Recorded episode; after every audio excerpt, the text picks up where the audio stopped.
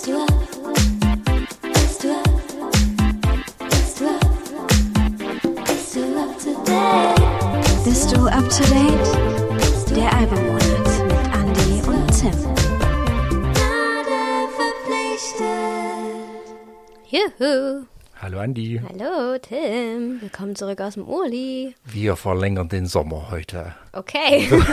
ja, das ist eine gute Maßnahme. Das ist ich. mir vorhin, wo ich die Musik nochmal so zusammengefasst habe, äh, aufgefallen. Wir werden das tun heute, Ja. nachdem hier gefühlte, Minusgrade herrschen. genau, wir sind hier nämlich, wir haben uns gerade aus unseren Jacken geschält. Warum fangen wir eigentlich immer mit dem Wetter an, ne? Ich weiß auch nicht, ne? Das ist so. Wir, wir nehmen ja auch meistens recht früh äh, am Morgen auf. Also für mich ist es recht früh am Morgen auf. Und dann ist es. Ja, I'm an artist, ja. Ich, schlafe aus. Nee. Und dann ist das immer so, das, das ist so das Erste, was man spürt am Tag, dieses ja, Wetter. richtig. Und heute scheint keine Sonne. Es ist doch nicht warm, Leute. Wir wollen ja auch nicht immer so mit den Problemen ins, in den Podcast reinfallen. Umso schöner, dass wir uns jetzt hier treffen. ja, es war ein musikalischer August. Ein sehr musikalischer, wie ich fand. Ich glaube, dieses Sommerloch, von dem alle früher immer gesprochen haben, das existiert einfach nicht mehr. nennen wir es Delle. Also tatsächlich, wir haben tatsächlich äh, in, in anderen Monaten ja wirklich äh, mit einem groben Sieb uns ein paar Sachen rausgefischt und hätten auch noch das und jenes und dieses nehmen können. Das war tatsächlich im August nicht ganz so, Wir hatten einiges an Auswahl. aber ich. wir hatten einiges an Auswahl, Ja. das stimmt. Und ja, wir, mir ist aufgefallen, wir verlängern jetzt den Sommer und ich würde sagen, was, fang, fang einfach mal mit einem von deinen an. Du hast nämlich die sommerlichen alle vorgeschlagen. Oh, oh, okay. Äh, ah, ich, ich muss immer entscheiden, womit. Nee, fang, du heute entscheidest du mal, womit Ähm, wir anfangen. okay, ich mache das dann- irgendwie immer in letzter Zeit. Okay, dann, dann würde ich gerne mit Jungle anfangen. Aha. Weil ja das komplett neu war. Was? Tatsächlich. Oh mein Gott. Also als, als äh, Musikgenre sagt mir Jungle natürlich was, ähm, womit aber die Band, kann man Band sagen? Ist das ein Ja, Projekt? es ist eine Band, ja. Ähm, eigentlich nichts zu tun hat. Also mit, mit Jungle-Musik ist das, äh, würde ich es nicht assoziieren, aber das hat mich so total auf so spätsommerliche Vibes gebracht. Das ist so die Musik, die so, man kommt aus dem Urlaub wieder und irgendwie fängt ja der Herbst an. Ich kann es nicht verhindern. Ich bin dieses Jahr Mitte August aus dem Urlaub wiedergekommen mit der festen, mit dem festen Vorhaben, jetzt haben wir noch Sommer, wir haben noch Sommer, wir halten das noch ein bisschen, für, aber irgendwie Kinder in der Schule und bam ist Herbst. Mhm. Ja, ja. Ich weiß, was du meinst. Also nicht Aber- mit den Kindern, aber Jungle ist so eine Musik, wo ich sage, das verlängert doch bitte schön den Spätsommer noch weit in den Oktober auf jeden hinein. Fall. Auf jeden Fall. Wie kommst du auf Jungle? Ah, Also Jungle ist für mich ein Classic. Also diese Band, die ist Mhm. überall für mich, vor allem weil die auch ganz präsent in meinen Anfängen als DJ war, tatsächlich. Ähm, ich habe ja angefangen mit 80ern so aufzulegen, dann bin ich mehr auch in so moderne Disco-Musik gegangen und da kommst du halt an Jungle einfach nicht vorbei. Also da hatte ich wirklich mindestens drei, vier Songs immer in meinem Set drin. Äh, und es ist einfach extrem spannend, zu sehen und zu hören, wie die Band an Musik herangeht. Und deswegen ist das auch, also mir kam es zum Beispiel so vor, als ob das letzte Album, das hieß, äh, du hast es hier so schön aufgeschrieben, Loving in Stereo, äh, das kommt mir vor, als hätten die das letztes Jahr erst veröffentlicht. Das ist schon 2021 gewesen, aber ich fand es sehr überraschend, dass plötzlich jetzt dieses Jahr wieder ein Album von denen kam, weil das halt auch immer so ausgetüftelt klingt und auch wa- was visuell da drumherum passiert, das ist einfach Wahnsinn. Deswegen musste ich darüber sprechen mit dir. Das, wir schicken uns immer Nachrichten und da kommen dann deine Vorschläge manchmal wirklich wie Kaya aus der Kiste. Jungle nie Ja, gehört. Tim, was Hat soll mich, ich denn das War sagen? mein, das war mein Erstkontakt mit, mit diesem Projekt. Krass. Ähm, und ich habe natürlich sofort eine fette Assoziation, die mir sehr gefallen hat. Ähm, und weil du sagst, visuell, ähm, man guckt natürlich gleich, was gibt's da? Und diese Idee, die Cover so farblich konstant durchzuziehen, das finde ich mega. das gefällt mir total gut. Mhm. Kenne ich eigentlich nur noch Diary of Dreams, die das so konsequent durchgezogen haben. Immer dasselbe Layout mit Es leichter immer, Variante. Ja, es ist immer der Bandname und dann halt äh, in anderen Farben und so. Genau, Ja. das hat mich äh, erstmal so bisschen so, ups, ich dachte erst, das sind lauter Singles, bis ich gemerkt habe, das sind Alben. Und ähm, eine mega Assoziation bei diesem Projekt für mich, alten Mann, Fatboy Slim. Also für mich ist das irgendwie die Reinkarnation von Fatboy Slim mit anderen Mitteln, irgendwie sowas. Also das war ja so diese Big Beat Welle in den Nullern, ich bin großer Fatboy Slim-Fan. Ja, du hast schon oft Rockefeller Shank und sowas. Ähm, mega, höre ich auch nach wie vor. Also eine Fatboy Slim-Platte kommt mir immer mal so zwischen, zwischendurch mit rein und dann läuft die durch. Also einmal aufgelegt, dann, dann geht die von, von 0 bis 100 durch. Und da hatte ich heftige Assoziationen, weil die arbeiten ja auch so mit, mit so einer Mischung aus Samples, Synthesizern, dann nehmen die viele so Vocal Loops, wobei man dann immer nie so richtig weiß, ist das jetzt ein Vocal Loop oder ist das jetzt live gesungen oder ich kenne ehrlich gesagt den ihre Quellen gar nicht. Ja, hast du dir auch, ähm, also ohne Wertung, hast du dir nur das Album angehört oder auch vorherige Sachen? Ich habe in die vorherigen mal kurz reingesnippt, weil ich ja natürlich gelesen habe, dass die auch so schon mit, äh, das Debütalbum muss ja schon eingeschlagen sein, wie, wie Bolle. Das ist, also Cassie und, sowas, safe, safe hast du das mal gehört. ja, und da habe ich mal so kurz drüber ge gerollt über die, äh, über die Mega-Hits. Nee, hatte ich nicht gehört tatsächlich. Aber ich gehe auch nicht in Diskos, wo sowas läuft. Also kam wie ähm, total, ich sage jetzt wieder den Satz, wie Kai aus der Kiste.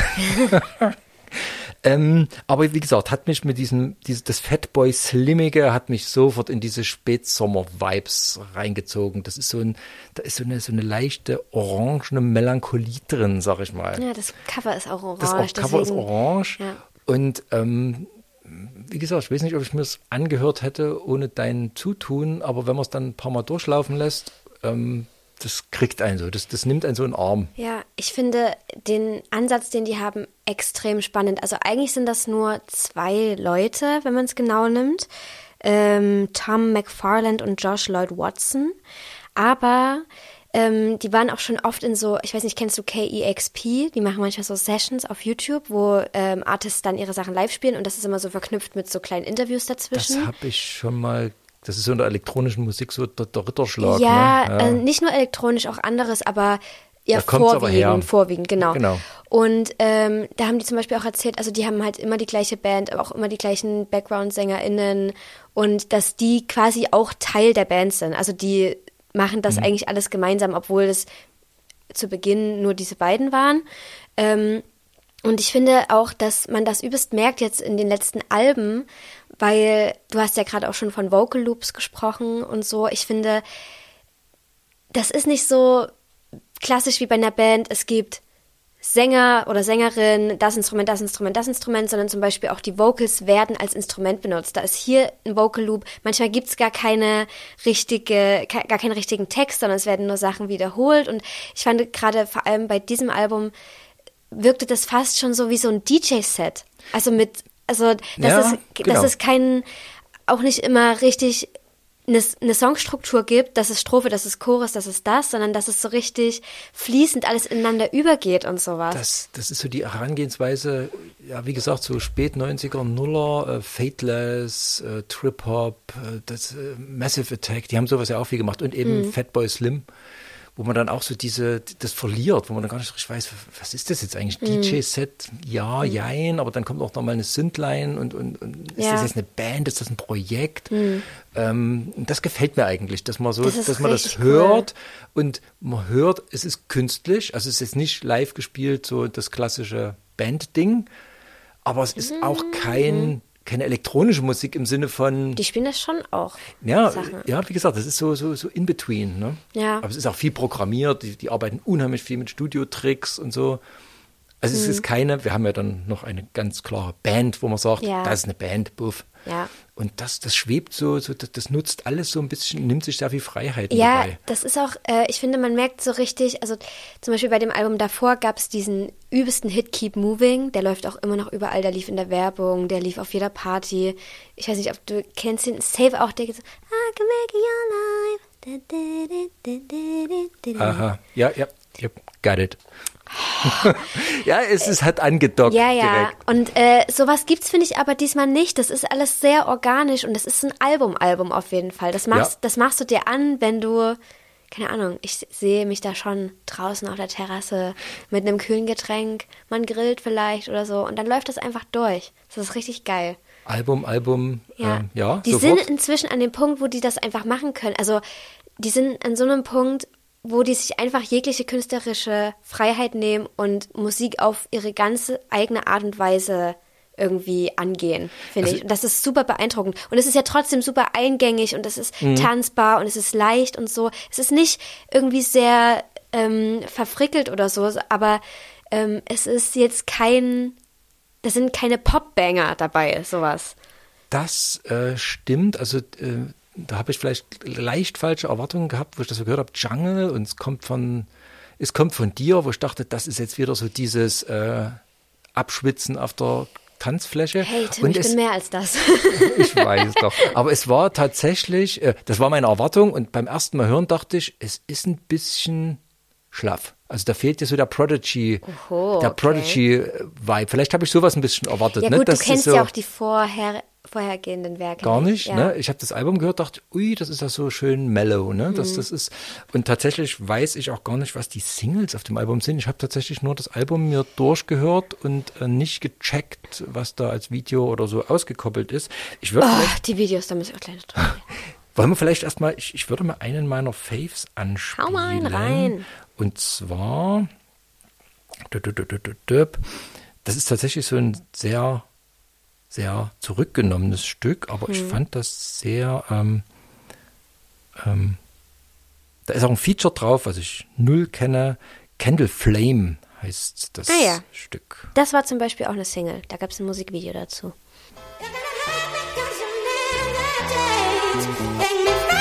Feels like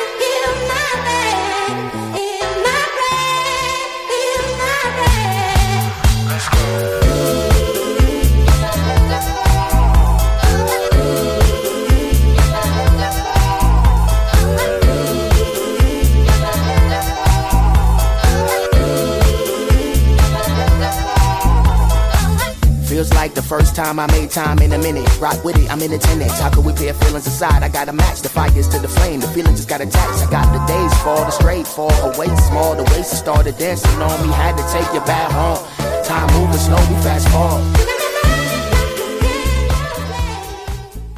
Da wünsche ich mir als Stimme Little Sims rein, das mal so am Rand.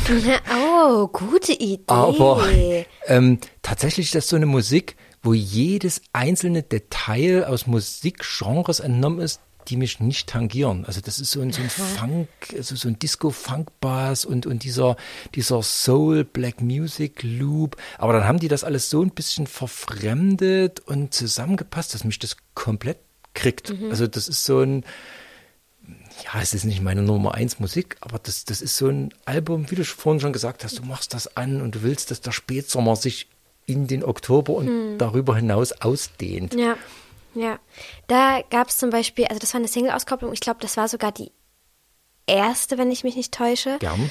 Und ähm, was richtig spannend ist, schon immer bei Jungle, ähm, die Musikvideos. Die Geschichten werden nämlich nur über Tanz erzählt. Also das sind riesige Gruppen teilweise an Menschen, die einfach nur tanzen und das sind meistens One-Shots. Also meistens oder in vielen Fällen gibt es keine Schnitte. So. Okay.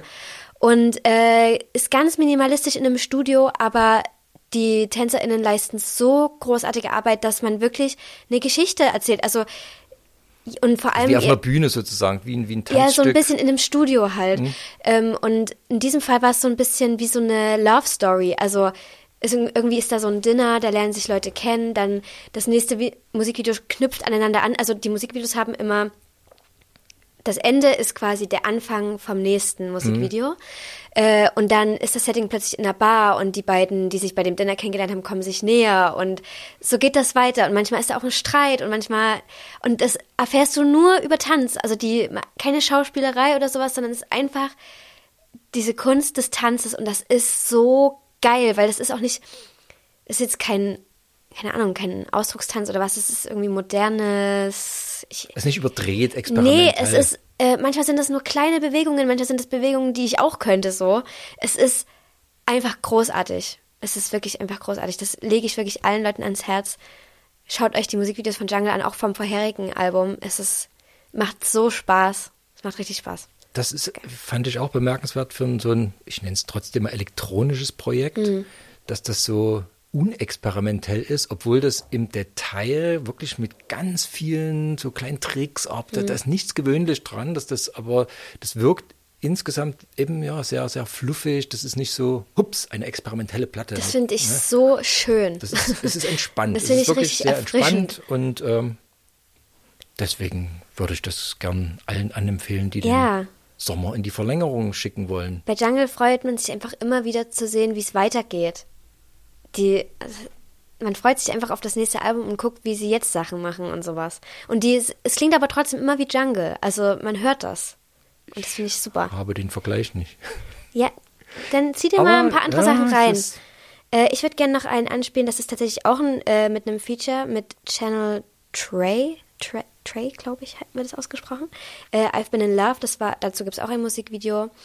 Ähm, wirklich einfach nur schön. Backseat for good loving. You could've just got a hotel. You look good, fuck, oh well. Only care if you want me.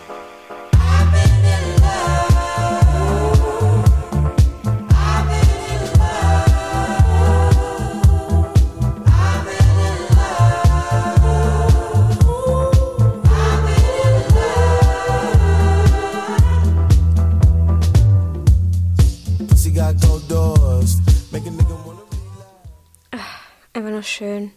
Hat für mich auch so ein ganz kleines bisschen Whitest Boy Alive Vibes. So ein bisschen. Was deine Assoziationen immer sind. Ähm, was ich hier zum Beispiel sehr beeindruckend fand, wie das so dieser, wie die Bassline einsetzt. Ja. Das ist, am Anfang denkt man, kommt da noch was? Bleibt Mhm. das so? Und dann kommt die aber so ungewöhnlich, Mhm. die kommt nicht auf der Eins, aber die stolpert auch nicht rein, so hoppla, da bin ich, sondern die ist dann auf einmal so, them. Es sind richtig viele Sachen sehr gezielt an überraschenden Stellen gesetzt. Auch das ist großartig. Aber eben ich. nicht so auf Überraschung gebürstet, sondern. Nee, nee, nee, das ist so, Ja, ja, einfach. Das macht das Album langlebig, glaube ich. Ja. Das ist eben, es gibt ja viele so Mellow-Alben, die droppeln da so hin. Es ist zwar ein angenehmes Feeling, aber wenn man die zweimal gehört hat, dann ist auch gut. Glaube ich, Ja. ist hier nicht so. Also, Bei, nee, auf jeden Fall. Bei denen ist es nämlich auch so, dass man manchmal dann trotzdem so Aha-Momente hat, wo es einen einfach mitreißt und man so anfängt, sich ein bisschen mit äh, zu bewegen irgendwie. Also das, das holt einen dann manchmal so ein bisschen raus aus diesem, es läuft im Hintergrund. Weißt du? Ich, also Mhm. bei mir ist das zumindest so, dass ich dann manchmal so bin wie, Alter, das ist so eine übelst geile Bassline und dann bewege ich mich mit und dann habe ich halt auch Bock, das Album wiederzuhören, weil es das, das ist so in Wellen, aber es ist übelst angenehm einfach. Das ist nicht die riesige Welle, die dich umhaut, aber es ist die Welle, wenn so ein kleines bisschen Wind am Meer ist und dann. du liegst kommt auf der Luftmatratze und Genau. dein Drink wackelt, Ja. aber er verschüttet nicht. Richtig, richtig. ja, wirklich großartig. Ich freue mich über dieses Album. Ich freue mich sehr, dass Volcano. Volcano heißt Ja. es genau, von Jungle. Ja. Etwas überblasener Titel, weil es eruiert eigentlich, also es, ist, es explodiert da eigentlich nicht so richtig. Da steckt was, bestimmt was dahinter. Das Hitze, müssen wir noch raus. Ja. Aber Hitze ist auf jeden ja. Fall da. Ja. Toll. Tolles Album. Hört Leg, sich an. Legen wir euch ans Herz. Next one. Next one. Ähm, lass mal einen von deinen Vorschlägen machen. Du wählst ihn aus. Ähm, okay, dann jetzt wirklich hundertprozentiger Gegensatz. Erzähl mir doch mal was über Rome. Rome. Rome haben ein neues Album rausgebracht, was äh, an sich fast gar keine Neuigkeit ist, weil die bringen sehr viele Alben raus. Das habe ich auch erfahren bei meiner Recherche.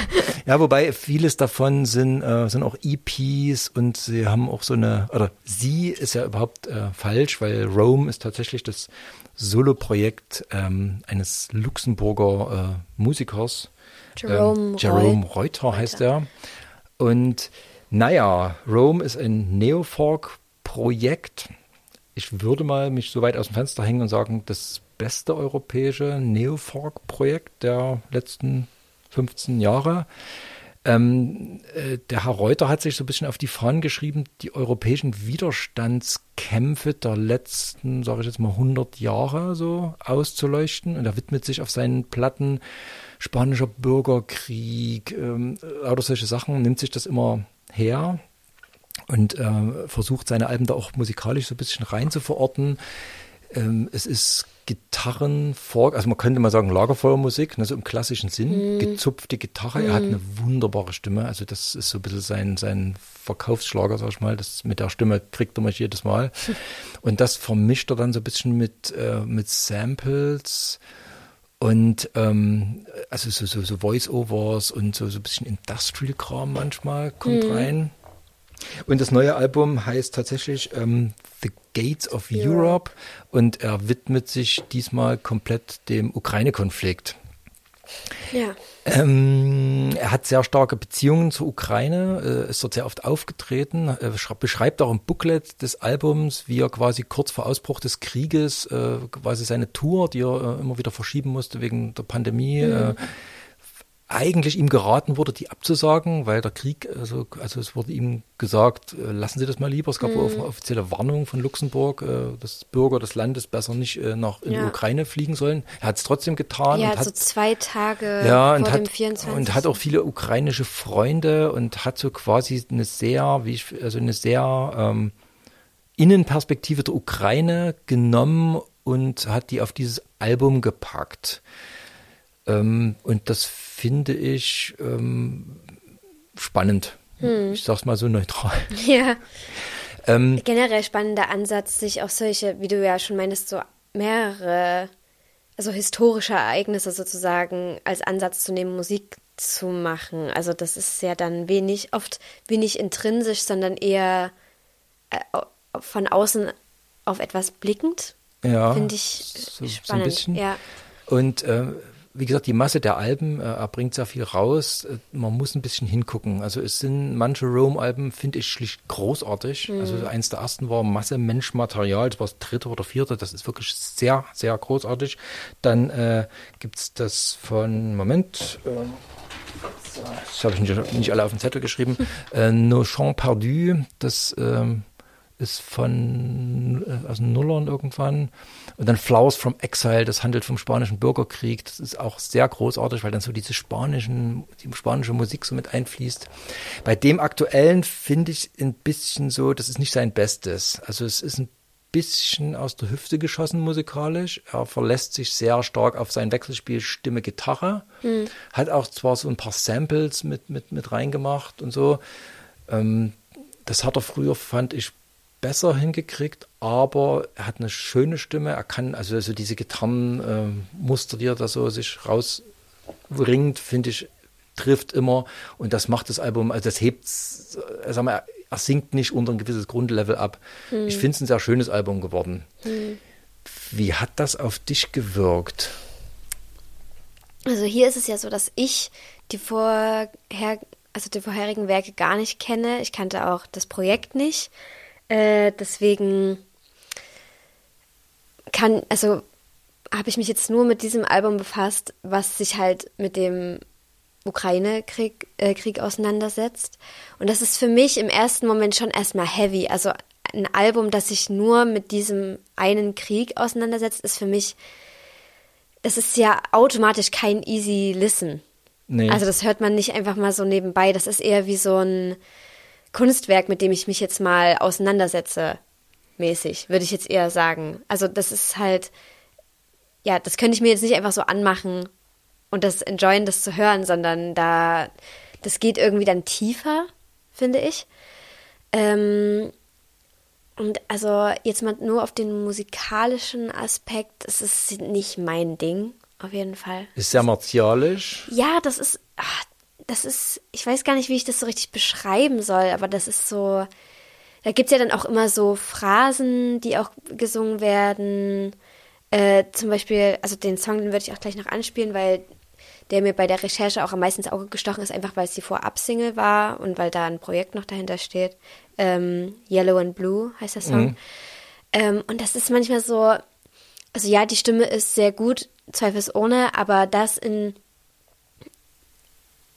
in Kombination mit so Courage has two colors, yellow and blue, das ist irgendwie, es, ist- es ist, weiß ich nicht, ich, ich, ich kann es gar nicht so richtig sagen. Ich will das nicht abwerten, weil es ist ja schon äh, gerade auch mit diesem Bezug, den er hat und äh, das, was er auch leistet für Menschen dort, indem er dort Konzerte spielt nach wie vor und äh, da irgendwie auch ja ein starkes Zusammengehörigkeitsgefühl irgendwie herrscht. Ähm, das ist übelst wichtig und gut, dass er das macht, aber ich hab, ich kann dann, ich komme da nicht so ran. So Ja, ich spüre dein Winden und ich Ja. kann das gut nachvollziehen, weil ähm, es ist wirklich sehr martialische Musik. Ja. Und ähm, was er macht, ähm, ist das ist so das Gesamtkunstwerk. Ich finde, ein bisschen muss man es einordnen, weil so einfach nur als einzelnes Album finde ich es fast ein bisschen sehr plakativ.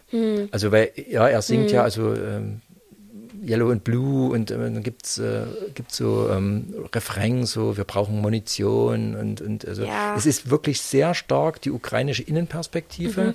und die ist ja im Augenblick sehr wichtig und es ist Total. auch gut. Ähm, aber so eingeordnet ins europäische Gesamtkonzept, finde ich, wirft Rome halt mit diesen immer wieder einzelnen Fragen, die auch wirklich so ein bisschen außerhalb stehen. Also das ist nicht so klar rechts oder links, das ist oft mal so ein bisschen in between. Und das finde ich wirft, also für mich so die Frage auf, was will eigentlich Europa sein? Und wir, ähm, also was macht Europa jetzt mal abgesehen von Reisefreiheit und äh, das gleiche Geld, was macht Europa aus? Und da finde ich, das ist eine Frage, die sollte man mehr diskutieren und da sollte man sich auch vielleicht mal mehr um einen Konsens bemühen. Weil das, äh, wenn man da nicht aufpasst, fürchte ich so ein bisschen, es gibt Rechte, die das machen und die äh, mischen sich da rein und, und es, es gibt durchaus, sage ich mal, einen rechte Ideen über Europa.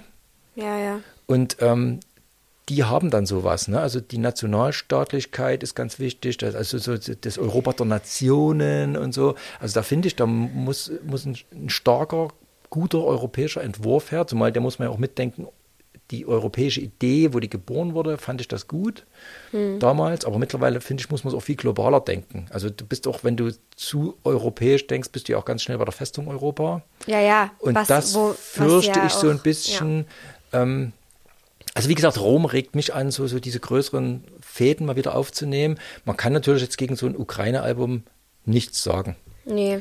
Aber diese Gedanken dahinter stehen schon, ne? Also weil es, die, die sind halt ganz schnell Parolen und Phrasen jetzt da. Ja, genau sollen, sowas. Äh, nehmen wir die in die EU auf, äh, gehen wir in die, nehmen wir es in die NATO auf, was machen wir jetzt und, und was muss, was, was muss jetzt getan werden?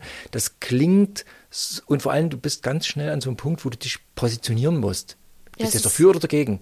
Und da finde ich die Fragen oftmals so kompliziert und mich so unwissend, äh, dass ich, mir fällt es da oft wirklich schwer, da jetzt so eine ganz klare Position mal eben zu beziehen, darüber hinaus, dass Krieg Mist ist und dass der russische Angriffskrieg ein Verbrechen ist, was ja, wo es keine zwei Meinungen geben kann. Ja. Ne?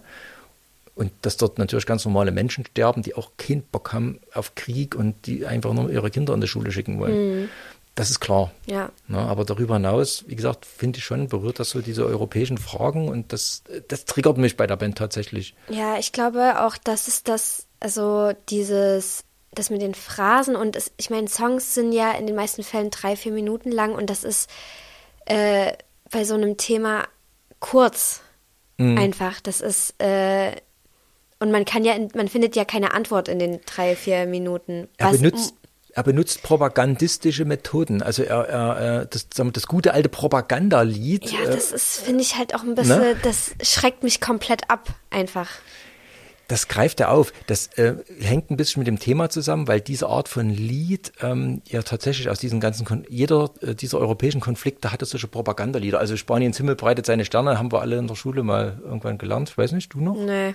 Okay, Aber ich noch nie das sind so, also Musik und, und diese Lieder, äh, Soldatenlieder, das war immer ein, ein, ein Thema und, Mhm. und natürlich ist Musik immer so eingesetzt worden. Ne? Und das, ähm, deswegen finde ich, Rome kann man wirklich nur so ein bisschen als Gesamtkonstrukt sich angucken. Ja, so das ist mir dann Sachen. sehr, also das, deswegen fehlte mir da, glaube ich, komplett der Winkel, der richtige, um das zu betrachten, weil ich halt nichts kenne.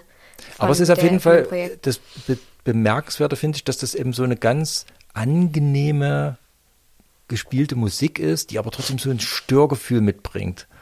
Ich fand es gar nicht so angenehm, tatsächlich. Okay, wir, hör, hören wir vielleicht mal. Ja, Ich glaube, Yellow and Blue ist ein, ist ein guter. ein guter Anfang, meinst du? ja. Ähm, da, das war auch äh, die Single, wie gesagt, Mhm. vom Album und alle Einnahmen, die damit generiert wurden, ähm, spendet oder äh, ja, spendet Rome auf jeden Fall eben an die Ukraine. Äh, Wie gesagt, er hat da wirklich sehr enge Be Ja. Beziehungen äh, und, und freundschaftliche Verbindungen. Guter Ansatz. ja. They will declare themselves masters of what ruins they leave behind. And what they cannot steal, they burn. But we return in kind. We don't want your pity, no, no sign petition.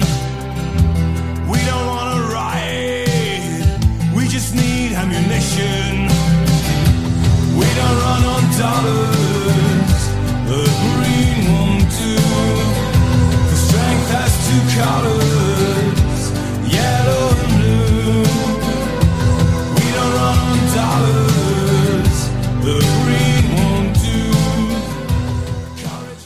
Also kopflos hören kann man das nicht, finde ich. Nee, aber, überhaupt nicht. Es, aber wer so Leonard Cohen oder ja, vielleicht sogar Johnny Cash, so ein bisschen die Richtung, so ein bisschen dunkle Mhm. Gitarren, Liedermacher Musik mag, Nick Cave, sowas die Richtung, der ist da eigentlich ganz, ganz gut dabei, Mhm. finde ich. die Stimme erinnert mich auch an irgend. Ich glaube, das ist so Metallica, Nothing Else Matters oder sowas.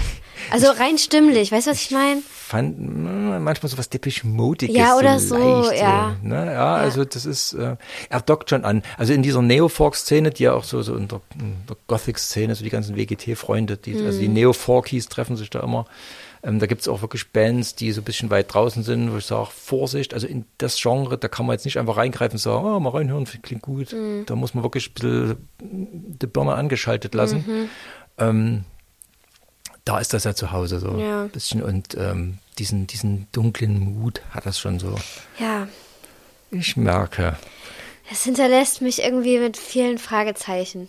Das finde ich aber auch ehrlich gesagt bei dem Thema gut. Weil wir sind in einer Zeit, wo sich alle immer sofort ganz schnell positionieren und da die Zeiten werden immer komplizierter, die Geflechte werden immer komplizierter und die Positionen und Meinungen scheint es mir oftmals immer schneller und klarer und Extremer das, und auch. das und extremer und das geht schlecht zusammen. Ja. Also ganz grob gesagt. Und also wie gesagt, mich holt das so ein bisschen raus. Es gibt wirklich Sachen von ihm, die ich wirklich sage, uh, nee.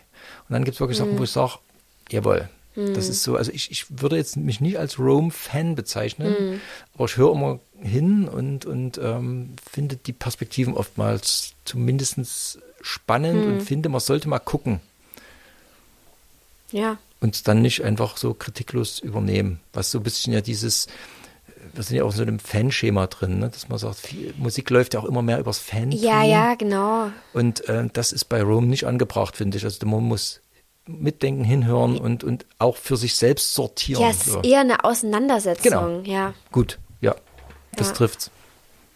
Ja. Ich würde jetzt ehrlich gesagt auch nicht noch einen anspielen. Ja, ich glaube, Also der es ist gibt- auch ganz es- repräsentativ. So Er ein ist repräsentativ. Es gibt zum Beispiel noch die schöne die Ball- Ballade von Mariupol und so. Also man kann sich gut durch das Album durchhören.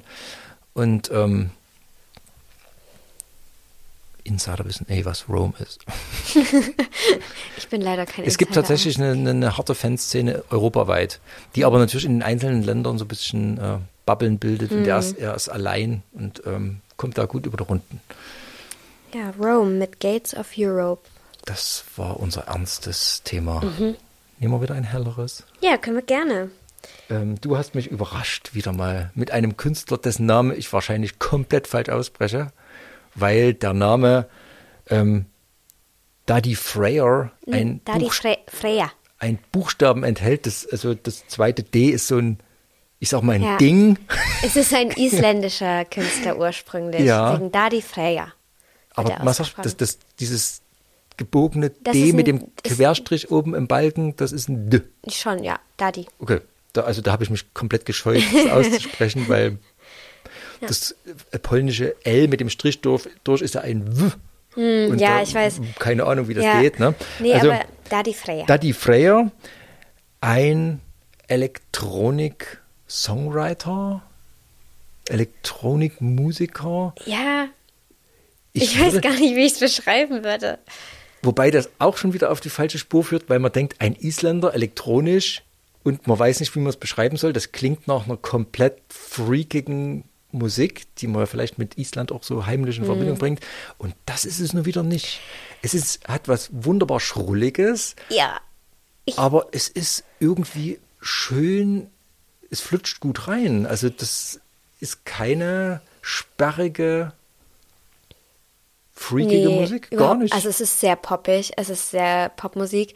Ich bin ja riesiger Daddy Freya-Fan. Wie kommst du zu dem Mann? Der kam ja wie Also, Daddy Freya hat eine Geschichte und zwar sollte er ursprünglich für Island beim Eurovision Song Contest 2020 antreten. Der hat ja nicht stattgefunden wegen der Pandemie. Äh, und im nächsten Jahr sollten dann, ich glaube, da sollten die, ich weiß nicht, ob in allen Ländern die gleichen Personen antreten sollten, aber er sollte zumindest antreten und dann hatte er Corona selbst und konnte nicht teilnehmen. Und seitdem gilt seine Single ähm, Think About Things, mit der er damals durchgestartet ist, als der Siegersong des Eurovision Song Contests, der aber nie offiziell Siegersong geworden ist. Also eigentlich sind sich alle einig, dass der safe gewonnen hätte, wenn er hätte antreten können. Ähm, aber er konnte eben nicht antreten. Und ja, seitdem hat er aber einen ziemlichen Namen so in der europäischen Musikszene. Ich würde auch schon sagen über Europa hinaus.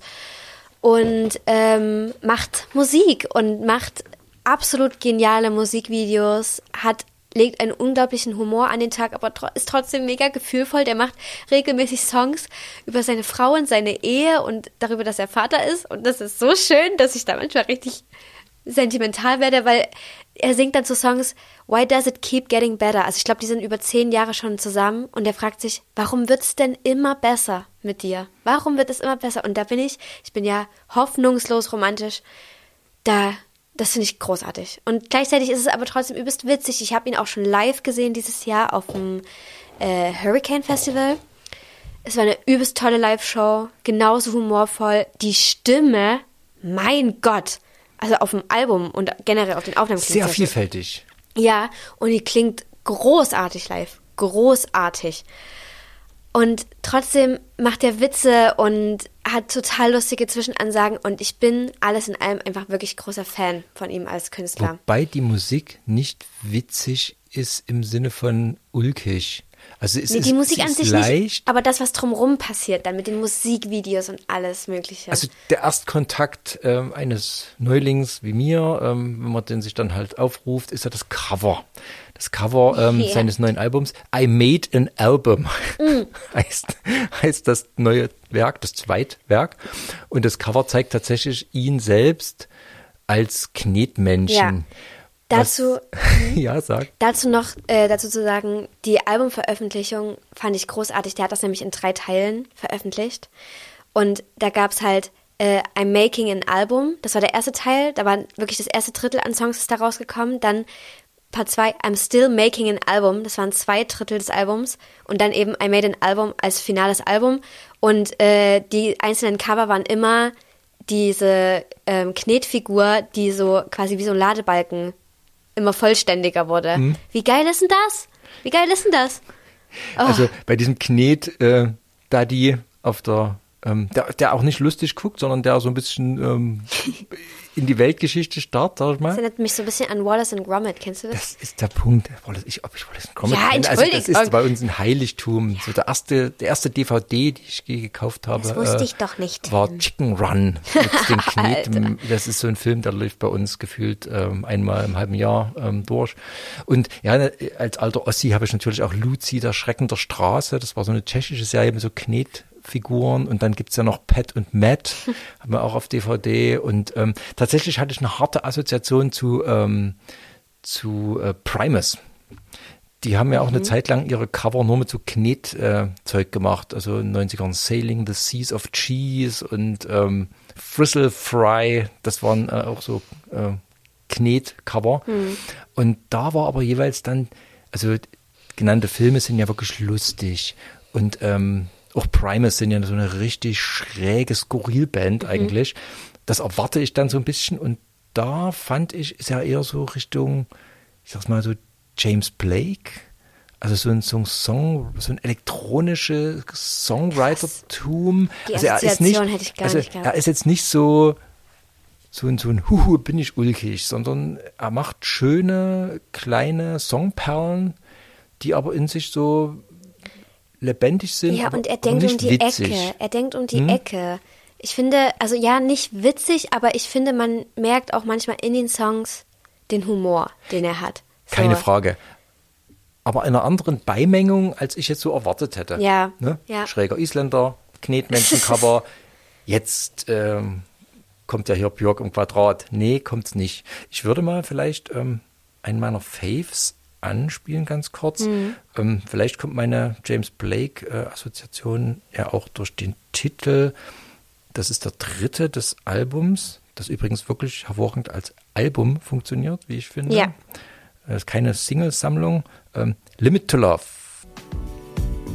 to life. Oh, there's got to be a limit, but I just haven't found it. Yet.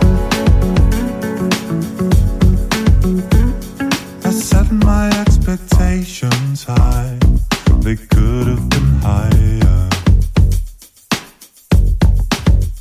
Never would have thought that I could have two apples of my eye. I was wrong. I'll admit I thought I'd have to split my heart apart until alles so hingetupft und, und, und wie die, allein die Gitarre am Anfang, so eine Bariton-Gitarre, wahrscheinlich so halb Bass, halb Gitarre so durch.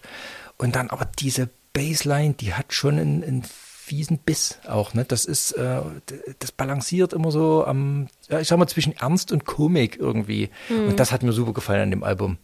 Dass das sich einerseits dann nicht so festlegt, aber auf der Ja. anderen Seite ganz klar ist. Ja. Und so mit, mit offenen Augen durchs Leben geht, sag ich mal. Ja, das ist auch übelst spannend, weil er das ja auch, glaube ich, alles selber produziert. Also das ist, stammt alles halt aus seiner Feder. Natürlich holt er sich dann manchmal hier und da Hilfe dazu, aber ähm, er hat da so Visionen und die realisiert er alle selbst. Das finde ich irgendwie sehr spannend. Ähm, das, du hast jetzt eher einen Er ist nicht mehr in Island, ne? Das, Nee, er lebt äh, in Berlin tatsächlich seit einiger Zeit. Äh, was auch witzig ist, er hat da, er hat einen Song, der letzte Song des Albums, der heißt Bitte und da macht er sich selbst über sich selbst lustig, weil er die Sprache noch nicht so gut kann, also weil er Deutsch noch nicht so gut kann und singt aber auf Deutsch. Es ist hilarious. Also wirklich toll. Ähm, Du hast ja gerade einen eher gefühlvolleren Song rausgesucht. Das finde ich, die Mischung ist so toll. Der macht manchmal so witzige Sachen und dann hat er aber manchmal so richtig was so ernsthaft, total gefühlvoll und sowas, das ist schön. Ich finde das einfach schön. es ist realistisch lebensfroh. Also es ist, Ja. nicht, ist nicht so zweckoptimistisch zugekifft froh. Nee. Es ist wirklich Nee, lebensfroh, ja. positiv, aber der Mann weiß trotzdem, wo er ist, Ja. wie die Welt aussieht, Ja. aber der lässt sich nicht runterziehen. So, so ne? Ja, der, oder das ist Es vielleicht ist- auch seine Art von Coping, dann in so kleinen Sachen Mhm. äh, so das, das Gute zu sehen und sich an solchen Sachen halt hochzuziehen. Da finde ich ja dann auch den, den Albumtitel I Made an Album. Das ist auch so. Das ist halt ein Fakt. Ja, ja, ja, eben. Zuerst habe ich es auch als so, ähm, soll ein Gag sein, aber ähm, im zweiten Nachdenken gesagt, ja, er ist Musiker, er betrachtet die Welt, er, wie gesagt, er ist sehr bei seiner Familie, er versucht jetzt nicht Ja, hier das irgendwie, so er versucht jetzt nicht so Universalrätsel zu lösen und was er tun kann, ist ein Album machen. Ja. Das ist ja auch nicht nichts. Und das, das Nee. ist ein richtig, und insofern kann man das, diesen Titel auch als, als Statement lesen. Ja. Ich habe ein Album gemacht. Ja, das stimmt. Was hast du getan? Ne? Also ähm, Ja, wobei, weiß ich gar nicht, ob er das so sagen würde, aber ja, könnte man, könnte ist man. eine Interpretation von mir. Ne? Aber wie gesagt, der der Erstaufschlag ist so ein bisschen haha, ein witziger Albumtitel. Ähm, ich habe mir als Songs ein, ein paar von den absoluten Bangern rausgesucht. Der hat nämlich auch richtig krasse Dance-Tracks, die auch teilweise richtig böse sind, äh, die ich safe auflegen würde. Und da habe ich zwei. Der erste heißt I Just Want It. Ist auch wieder ein bisschen humorgeladen, hört selbst. Huge shows, hear the thunderous screams. I wanna make the biggest spectacle the world's ever seen. I just want it.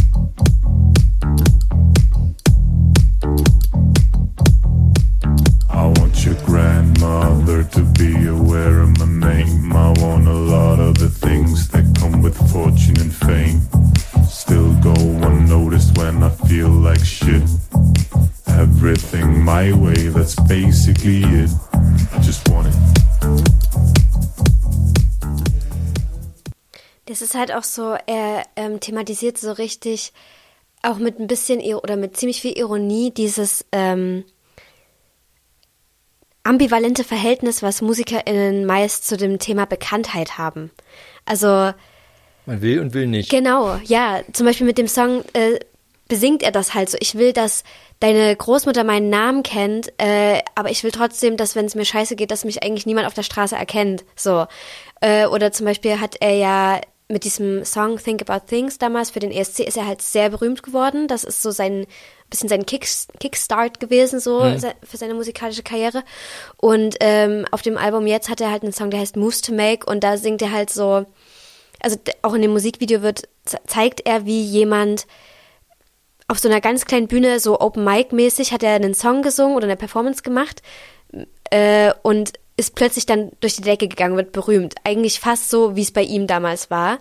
Ähm, und dann singt er eigentlich, ich würde übelst gern einfach mal die Augen zu machen, ich würde jetzt gerne chillen, ich würde gern mal eine Pause machen, aber ich muss halt Moves maken. Also ich muss halt Sachen machen so. Und in dem Musikvideo äh, ist er dann halt exhausted und lässt es dann einfach bleiben an manchen Stellen und so. Und das ist einfach, ja, witzig. Wie er auch Das- so sagt, ich will das und das und das. Eigentlich will ich, dass alles so nach meiner Nase läuft, aber mehr eigentlich auch nicht. So. Das, dazu passt auch, finde ich, dass er sich in seinen Songs ganz oft so trendigen Sachen annähert, aber der benutzt das so ein bisschen. Dann biegt er noch mal Und ab. Genau, also er, er nähert sich dem, aber nur auf eine, auf mit, er hält immer einen Sicherheitsabstand. Ja. Man, man merkt manchmal, wo er sagt, oh, das ist ja jetzt so, so, so ein typischer Ami-Move oder da ist jetzt hier das und hier, und dann aber doch nicht so ganz so, ne? Er, er, Ja. er, geht, er geht mal gucken und schnuppern, aber passt auch auf, dass er ja nicht so im Mainstream so richtig ankommt. Ja. Und das finde ich wirklich auch ganz smart gemacht. Das ist auch einfach, also ähm, ich habe ja gesagt, wir haben ihn auf dem Hurricane gesehen und wir haben uns logischerweise auch ein Backstage geteilt. Und dann haben, ich konnte ganz kurz mit ihm reden und habe, Logischerweise. naja, also das, also nicht jetzt ein Backstage-Raum, aber das ist ja, gibt's ja dann immer so ein großes Backstage-Areal. Und da habe ich, da konnte ich ihm sagen, dass ich seine Show richtig toll fand. Und der war so richtig so, danke, also einfach ganz nett, der ist, der ist, glaube ich, komplett normal, also so wie das jetzt wirkt, gut, ich kenne ja die Person überhaupt nicht, ich kann sonst was sein. Aber es fühlt sich so an, als wäre der so, ja, ich mache halt Musik, jetzt hören es ein paar Leute, finde ich ganz cool ich- eigentlich. Man weiß es nie, aber Ja. ich kann mir tatsächlich vorstellen, dass das jemand ist, der so seine ganze Schrulligkeit und alles, was er so in sich hat, in die Musik steckt. Richtig. Und dann nach Hause geht und sagt, Schatz, ich habe Gurken mitgebracht und das Brot vergessen. Genau, Jogger an, auf jeden Fall zu 100 Prozent und halt auch nicht so wie, mir ist egal, was ich mache, sondern die Performance, die Musik, das ist alles durchdacht, das Bühnenbild ist durchdacht, was er anhat, er hat Bühnenoutfits verschiedene, das ist alles so 100 Prozent durchdacht und professionell und richtig toll gemacht.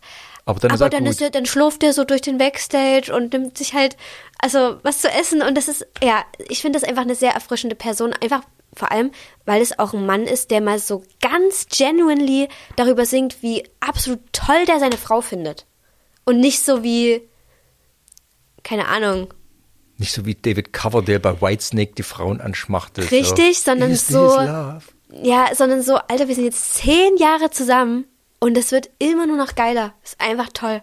Und das finde ich so erfrischend und ja, also ich halte sehr viel von Daddy Freya und auch von dem Album. Es macht mir einfach viel Spaß.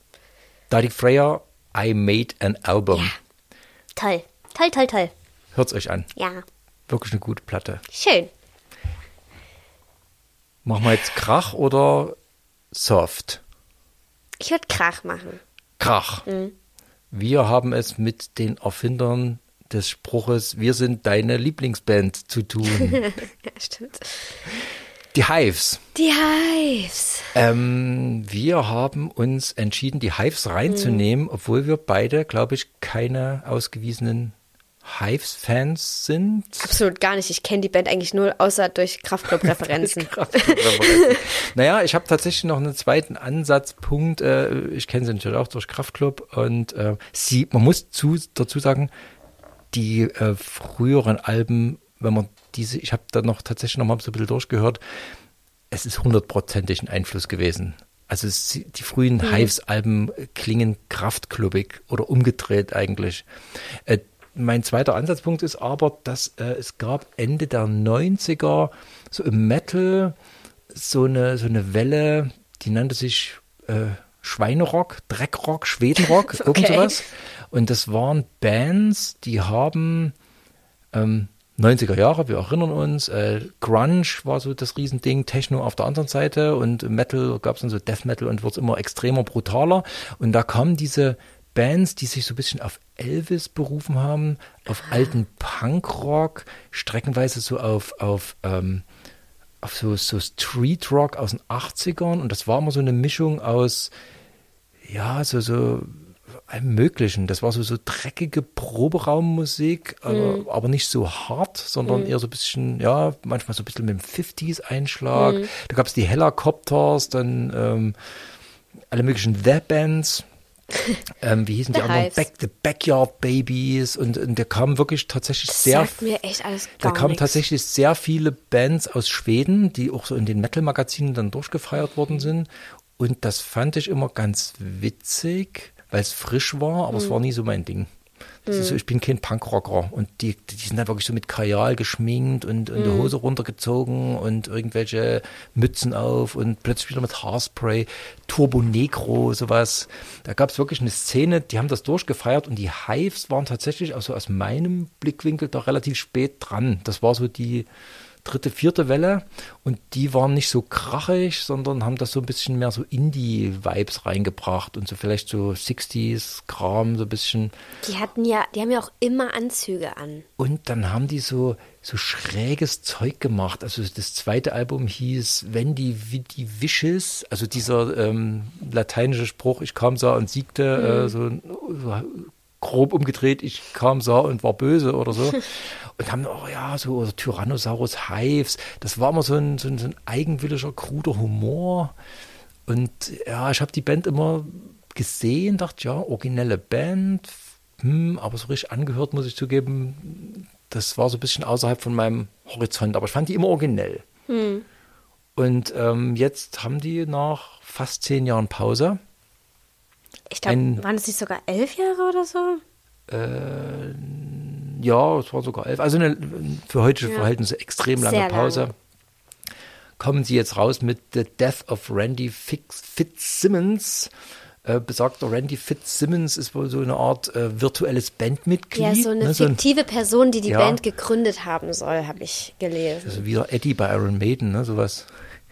Da, kenn, da bin ich leider nicht in der Materie drin. Ja, also jedenfalls haben die halt so eine, so eine freakige Persönlichkeit, die sie dann noch so mit in der Band und der ist jetzt angeblich gestorben. Verstorben. Und die Story des Albums ist wohl tatsächlich, dass die sein Grab öffnen und, Und in, den, in dem Grab äh, Demo-Tapes finden. finden und dann, Das, ähm, und das ist das neue Album sozusagen. genau, und das ist das neue Album und ähm, wie fandst du es denn? Also ich finde, diese ganze Geschichte drumherum, das zu nennen, The Death of äh, Randy Fitzsimmons, diese Geschichte mit, wir öffnen das Grab, da liegen die Tapes drin, dann auch die Anzüge, die die jetzt tragen, das ist alles so ein bisschen komplett verrückter Zirkus. Da hätte man so eine geile, so Horror, äh, ich will Horror-Rock-Story draus machen können und ich finde, das ist wirklich absolut nicht geworden, leider. Ich bin bei dir. Also ich fand auch, an manchen Stellen klingt so ein bisschen was an, dass das so ein bisschen eine Emo, also die haben auch so leichte Emo-Einsprengsel. Also sie haben schon, wie ich finde, die, also die alten Hives klingen für mich tatsächlich wie Kraftclub. Ähm, Ich kenne leider gar die nichts von neuen.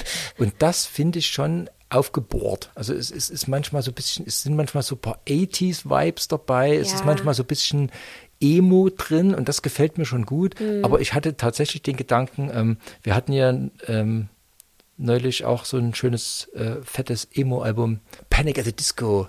Ähm, genau. Ach so. Und ähm, so mehr, ich habe auch gedacht, wenn ein bisschen mehr von dem, ein bisschen mehr, dann wird es wahrscheinlich so eine richtig coole, freakige Geschichte. Und so war ist es mir- mir, ja, es war nicht dass es freaky genug. garagig, dass es garagig klingt, äh, muss wohl so sein. Die Band ist eine, also das ist dieser Garagensound, das Ja. ist den ihr Trademark, das muss bleiben. Das finde ich auch cool, aber mir sind sie noch ein bisschen zu sehr drin geblieben. Na, ich habe halt auch hier und da so natürlich ein paar Rezensionen und Interviews gelesen und irgendwie, ich finde das alles ein bisschen lame, wenn ich es mal ehrlich sagen soll, weil da wird ja auch, ich meine, die sind ja jetzt auch ne, so, haben ein gewisses Alter erreicht und das ist ja vollkommen okay. Das erreichen wir ja hoffentlich alle. Ähm, natürlich dürfen die auch noch Musik machen, aber ich, da die wurden zum Beispiel gefragt, so, also nach dem Motto, hat das Alter Auswirkungen auf eure Musik, seid ihr gereift? Oder keine Ahnung. Und dann halt so eine Antwort wie, ja, nee, wer will denn schon reifen Rock? So, wo ich so bin wie, ja, keine Ahnung, ihr müsst jetzt ne anfangen, orchestrale Stücke zu komponieren oder so, aber ihr, also man kann sich ja trotzdem weiterentwickeln, auch im Sinne von so Rockstar-Attitüde, mir ist alles egal, bla bla bla. Zum Beispiel haben die auch auf Instagram so Ankündigungsvideos gepostet, dass das Album jetzt draußen ist, wo ich, wo ich so bin wie, ja, okay, das ist deren sechstes Album, es ist der, der Zauber des ersten Albums ist wahrscheinlich schon lange verflogen, aber trotzdem ist es dein eigenes Kunstwerk, was mit langer Arbeit auf Vinyl gepresst wird, wo sich Leute Gedanken gemacht haben über das Artwork, wo ihr euch ja hoffentlich anscheinend Gedanken gemacht habt über Musik und sowas. Und dann werfen die das einfach so hin auf den Boden und werfen das so in die Kamera, wo ich mir so denke, wir haben über ein halbes Jahr drauf gewartet, dass unsere Platte gepresst wird. Niemals im Leben würde ich die mit Absicht auf den Boden werfen. Ja, so dieses rotzige Leck mich am Arsch, das gehört so ein bisschen zum Image. Oh, und ne? ich finde, das ist so überholt, wirklich, das nervt mich an der Stelle. Also was man, was ich ihnen zugute halten würde, ist, dass sie dieses, ähm, dieses frische, trotzig, jugendliche, wirklich, also musikalisch, wenn man die Platte hört und man würde mir jetzt sagen, die Platte ist, äh, keine Ahnung, 2003 auf den Markt gekommen Mhm. und das ist eine junge, energiegeladene Band, das würde ich musikalisch fressen, weil die Platte Mhm. ist wirklich fresh gespielt, die ist aus der Hüfte geschossen, die ist kratzig, garstig, ähm, geht in die Beine. Mhm. Also das klingt nicht nach altem Mann. Aber wenn man natürlich weiß, dass es ähm, alte Männer sind, ähm, wobei das sage ich.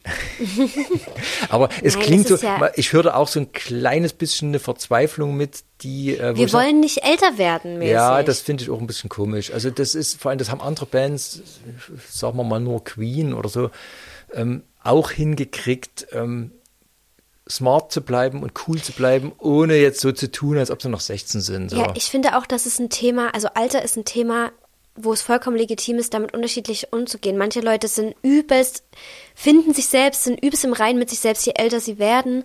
Manche haben halt eben damit Struggle und ich finde, damit kann man sich komplett musikalisch auseinandersetzen.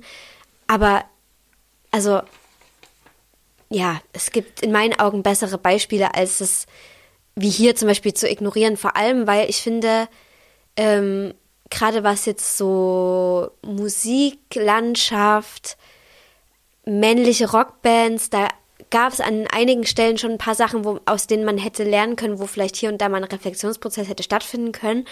Und da einfach zu sagen, nö, wir bleiben die Rockband, die wir waren und wir so. Dann, Ja, zumeist schon solche Bands wie Motorhead und Ramones und äh, äh, keine Ahnung, Green Day, sowas gibt es ja alles schon, die wirklich auf ihrem Sound rumreiten und sie das offenkundig ja auch nicht wollten. Also sie haben ja äh, vorsichtige ähm, Änderungen angebracht. Ich würde mal meinen Fave-Track oder ein Song, der das äh, ganz gut illustriert, weil sie da wirklich so ein bisschen ähm, rausgegangen sind aus dem Schema. Das ist Whatever I What did I ever do to you?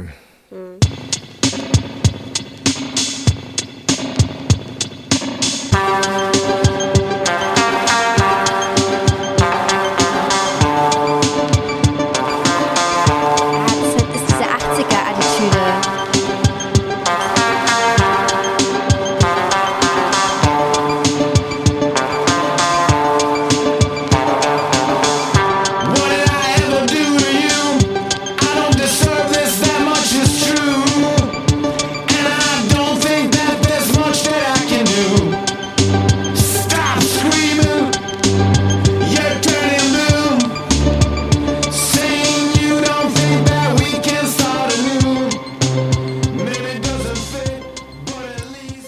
Wobei ich halt auch gelesen habe, dass sie von vielen Fans Dresche gekriegt haben für das Album, weil es nicht mehr nach alten Hives klingt und weil das zu modern und zu abgefahren und zu, zu weit weg ist. Ähm, das ist natürlich auch immer so ein Ding, wenn du als Band mit so einer Fanbase umgehen Ja. musst, dann bist du natürlich auch so ein bisschen Gefangener deines eigenen Schaffens. Ne? Das gibt's ja auch, dass Bands da einfach nicht mehr rauskommen. Ne? Dass sie was bedienen müssen und sobald sie sich wegbewegen, sind die Leute weg. Ja. Das ist ja generell schwierig, ähm, von MusikerInnen zu erwarten, immer das Gleiche zu machen, weil an anderer Stelle sagen dann halt Leute wieder, die entwickeln sich gar nicht weiter. So. In der Klemme steckt wahrscheinlich Ja. irgendwie jede Band, wenn sie so aufgestellt ist. Ähm, ja, Ja, ihr merkt schon. Also wir sind, wir sind auch keine Hives-Fans geworden. Wobei Nee. ich, ich, ich finde jetzt, jetzt wirken wir fast ein bisschen unfair, weil es ist halt nicht unsere Band, aber die Band ist schon, die hat ein Ding hingesetzt äh, in die Musikgeschichte, ähm, hat einen Das- eigenen Style. Das ähm, habe ich halt nicht mitgekriegt alles. hat, da fehlt mir ähm, komplett der Bezug dazu. Das, ähm, und das würde ich schon würdigen. Und das Mhm. kommt auf dem Album auch rüber. Und wie gesagt, Wumms haben sie, ne? Also Ich, ja, Ja? ich würde noch einen Song mal anspielen, von dem viele geschrieben haben, dass es mit der schwächste Song auf dem Album ist.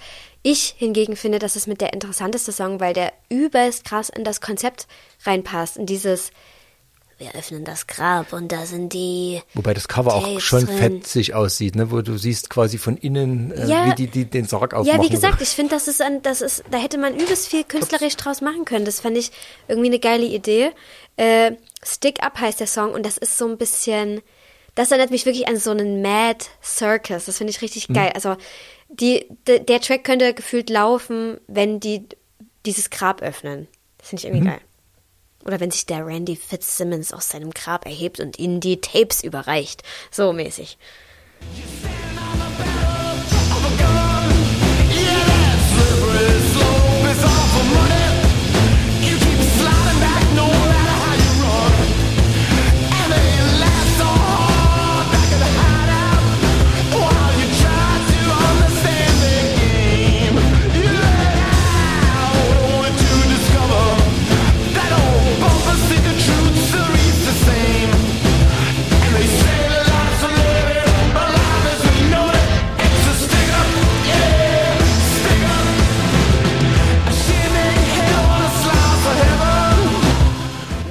Ja, den fand Das ich ist so ein cool. Boom Shaker Groove, ja. Das, das hat mir auch gefallen. So, ähm, da gab es ja noch ein äh, Rigor Mortis Radio, sowas, das, Mhm, ja. ähm, sowas fetzt. Verstehe ich gar nicht, weshalb der nicht so gut weggekommen ist, aber hm, Tja, das ist äh, der Fluch der Fanschar ja, wahrscheinlich. wahrscheinlich. The Hives. Ja. The Death of Randy Fitzsimmons. Ja. Für Fans sicherlich eine Empfehlung. Ja, kann ich, kann, bestimmt. Also dafür, dass wir so riesige Kraftclub-Fans sind, hatte ich so ein bisschen das Gefühl, wir müssten die Band, glaube ich, besser finden. Echt? Weiß ich jetzt nicht. Ich höre dann irgendwie nicht so viel davon raus. Nee, auf der Platte nicht, aber auf den frühen, also man hört schon, das ist schon ein Einfluss, klar. Ja, ich glaube, ich bin langsam over it. Also was so, Wir, haben, wir haben noch ähm, ein Album, was, glaube ich, den Erwartungen vieler Fans nicht entsprochen hat. meinst du? Habe ich gelesen, ja. Ja. Na, das Album, das wollten wir ja irrtümlicherweise schon im letzten Monat besprechen. Ähm, aber es kam ja erst jetzt raus, im August. Deswegen kommt es in unsere August-Folge Portraits heißt das. von Birdie. Yes. Da habe ich tatsächlich ähm, bittere Worte gelesen von Fans, Oh. weil sie sich offenkundig ein bisschen neu erfunden hat. Hm. Also Birdie ist eine Künstlerin, die schon mit 15 über YouTube, glaube ich, weltbekannt geworden Ja. ist. Mit einem, ich habe nochmal die alten Songs ähm, nachgehört. Ähm, ich, ich hatte sie damals tatsächlich wahrgenommen, aber nicht so gefeiert. Also ich fand es immer respektabel und schön, aber das war so eine Songwriterin, die am Klavier so ihre Seele ähm, in die Tasten gedrückt Das war hat. sehr viel Klavier am Anfang, Ja. ja. Und ähm, wer sowas auf dem neuen Album erwartet, der könnte in der Tat enttäuscht werden, weil sie hat das Album unter einen, den Namen einer ganz großen Künstlerin gestellt, wie ich finde, Kate Bush. Es klingt Kate Bushig. Oh, wow.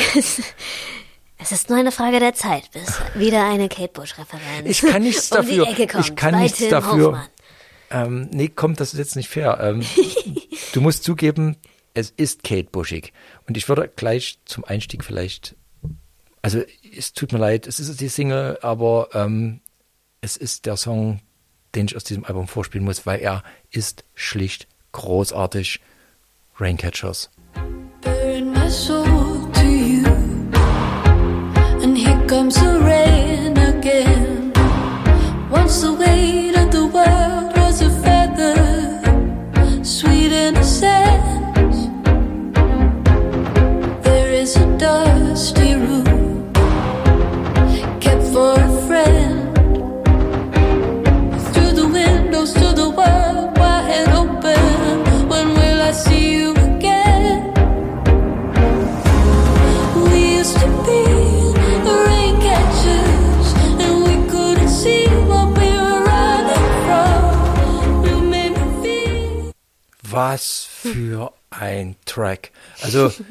man kann nicht verleugnen, Eurythmics ähm, Referenz.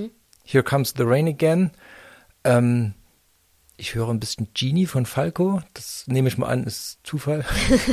aber das ist doch nur Cloudbusting. Das ist, aber es ist nicht geklaut. Es ist nicht geklaut, aber es sind diese Cloudbusting-Vibes von Kate Bush.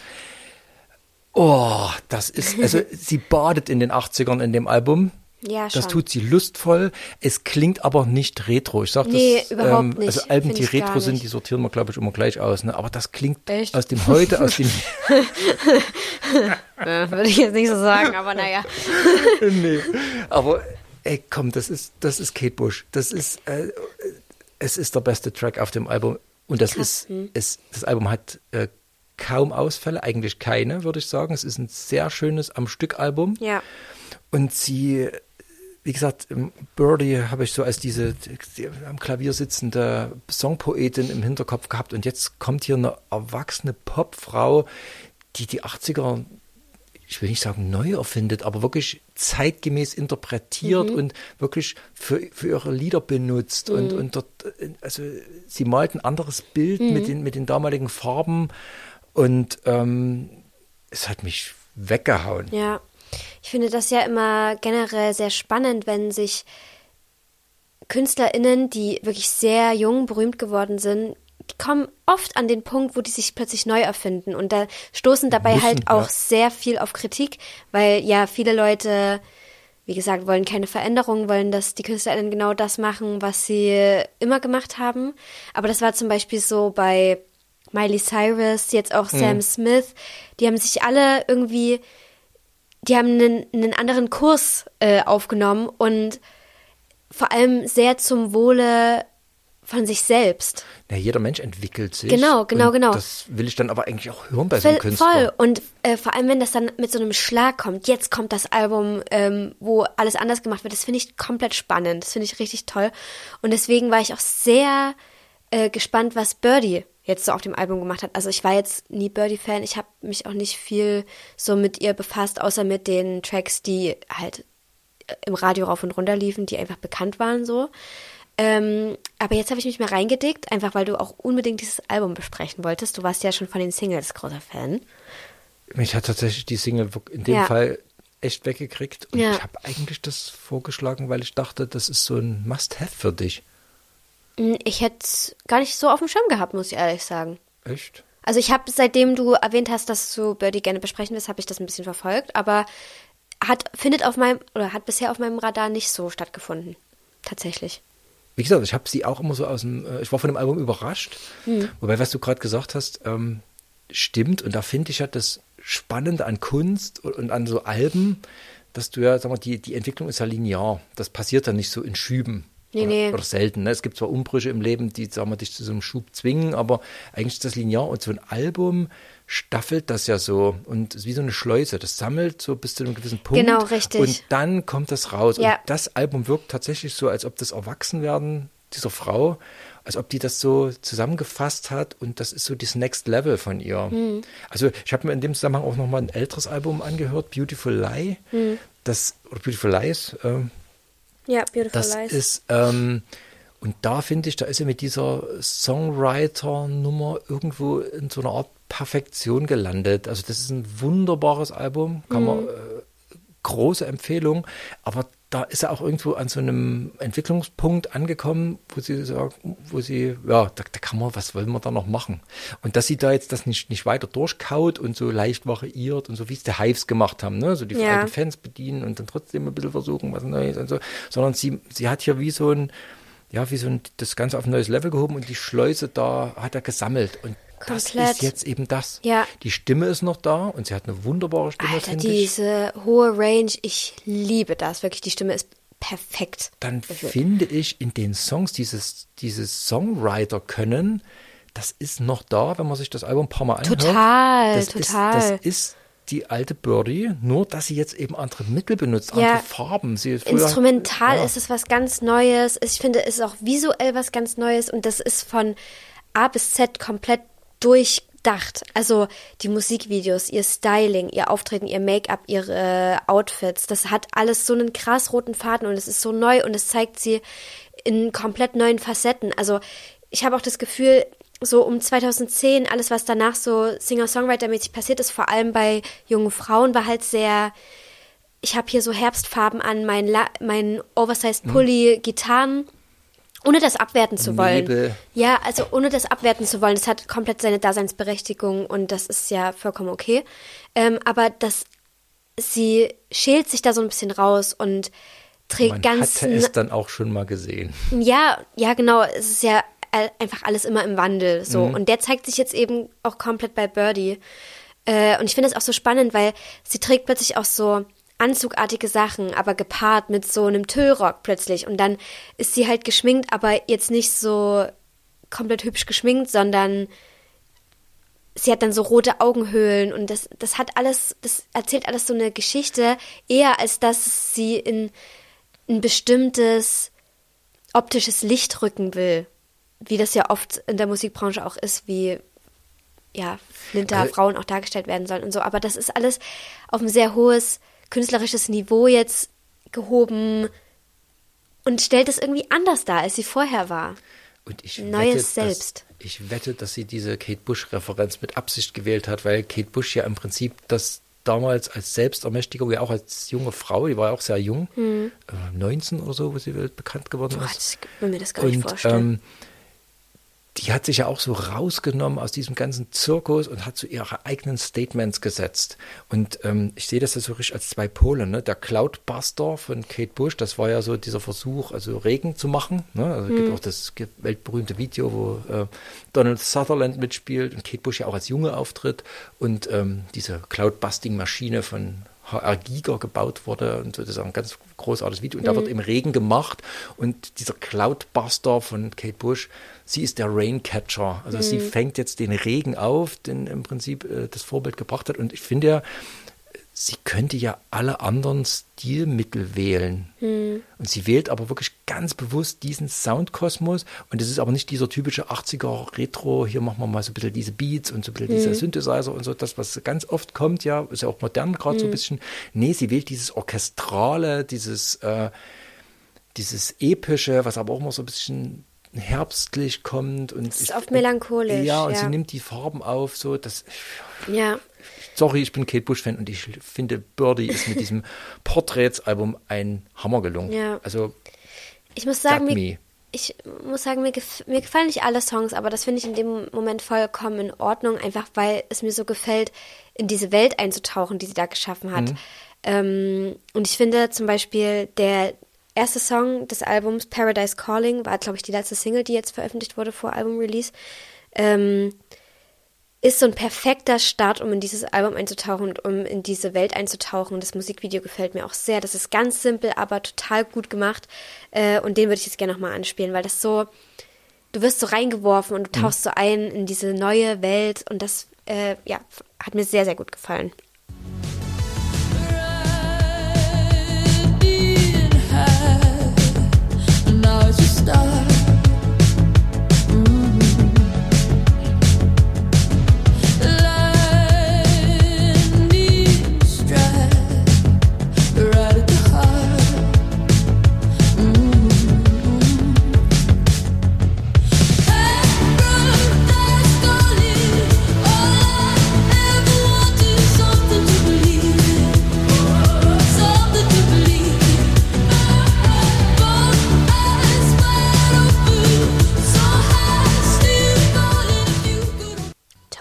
Das finde ich auch insofern einen cleveren Opener, weil ähm, das so ein bisschen, na, das, das, das täuscht so ein bisschen an. Man denkt so, oh, es macht ja auch 80er Musik. Und ähm, man denkt, jetzt kommen da die üblichen Gewöhnlichkeiten. Bei weitem nicht. Das Album macht dann tatsächlich, wie du so sagst, so eine Welt auf. Und ähm, Ja. Oh, also ich bin wirklich sehr angetan von der Platte und würde sie wärmstens empfehlen, nicht nur Freunden der 80er. Nee, auf gar keinen Fall. Ja. Es war für mich auch ein überraschender, ein überraschendes Album, aber ich freue mich sehr, dass wir, dass wir es mit reingenommen haben, weil ich mich so richtig reingedacht habe in diese Welt und so. Das hat, das hat Spaß gemacht. Es hat echt Spaß gemacht, einfach auch das, Das- Album zu hören. ist so. Ja. Und sonst? Und sonst, Hast du was entdeckt? ähm, was entdeckt, würde ich das nicht direkt sagen, aber etwas wiederentdeckt. Ich habe mir schon vorgenommen, ich werde, ähm, das wird auch mein nächster Tanztipp, aber ich will es jetzt mal ganz kurz anreißen. Es ist quasi auch ein Klassiker, Tim. Ups, Weil ich weiß nicht, ich sollte ich einen übersehen haben. Na, ja, vielleicht ist es, glaube ich, gar nicht so dein Metier. Kennst du denn den belgischen Künstler Stromae? Ähm, das ist, glaube ich, der mit diesem Albumcover, wo die komischen. Mhm. Äh, ja. Tragisch, dass wir über diesen Artist noch nicht geredet haben. Gut, es gab jetzt auch kein Album, was er in unserer Zeit veröffentlicht hat. Ich glaube, letztes Jahr, kurz bevor wir mit dem Podcast angefangen haben, hat er sein aktuelles Album veröffentlicht. Aber ich bin großer Stro Ja, was wolltest du Nee, äh, ich, ich kenne das Albumcover und das taucht äh, regelmäßig in ähm, Bestenlisten auf Ja. von den bedeutendsten Alben sonst wo. Stromae, wirklich absolut großartiger Künstler. Äh, Er hat ja eigentlich 2010 oder so kam das erste Album raus. Er hat ja schon vor langer Zeit angefangen und war damals in meinen Augen seiner Zeit komplett voraus. Also krass. Äh, Und sein zweites Album, Racine Carré, heißt es, glaube ich. Ich äh, spreche es bestimmt nicht korrekt französisch aus, aber Racine Carré, keine Ahnung. Äh, Das ist dieses Jahr zehn Jahre alt geworden. Und neulich hat, ähm, kam da so ein Jubiläumsvideo sozusagen raus und das habe ich mir reingezogen und dann war ich so wie, oh mein Gott, das war so ein gutes Album und seitdem habe ich es bestimmt vier, fünf Mal wieder angehört. Einfach nur top. Ich spiele jetzt mal den absoluten Hit aus diesem Album an, den bestimmt auch jeder kennt, weil es einfach so ein unglaublich großartiger Song ist. Ähm, Papa Ute heißt der, auch absolutes Meisterwerk an Musikvideo. Es geht, da mal, es geht darum, dass er keine Beziehung zu seinem Vater hat und das, wie es aufbereitet ist, absolut toll. Und de- der Song, den kann ich wirklich jeden Tag anhören. Mehrmals. Und er wird einfach nicht nervig. Es ist einfach so gut. Ähm, deswegen mache ich ihn mal an, Papa Ute von Stromae. Très souvent travailler, maman dit travailler c'est bien, bien mieux qu'être mal accompagné. Pas vrai Où est ton papa Dis-moi où est ton papa Sans même devoir lui parler, il sait ce qui ne va pas. Ah sacré papa, dis-moi où es-tu caché? Ça doit faire au moins mille fois que j'ai compté mes doigts. Eh,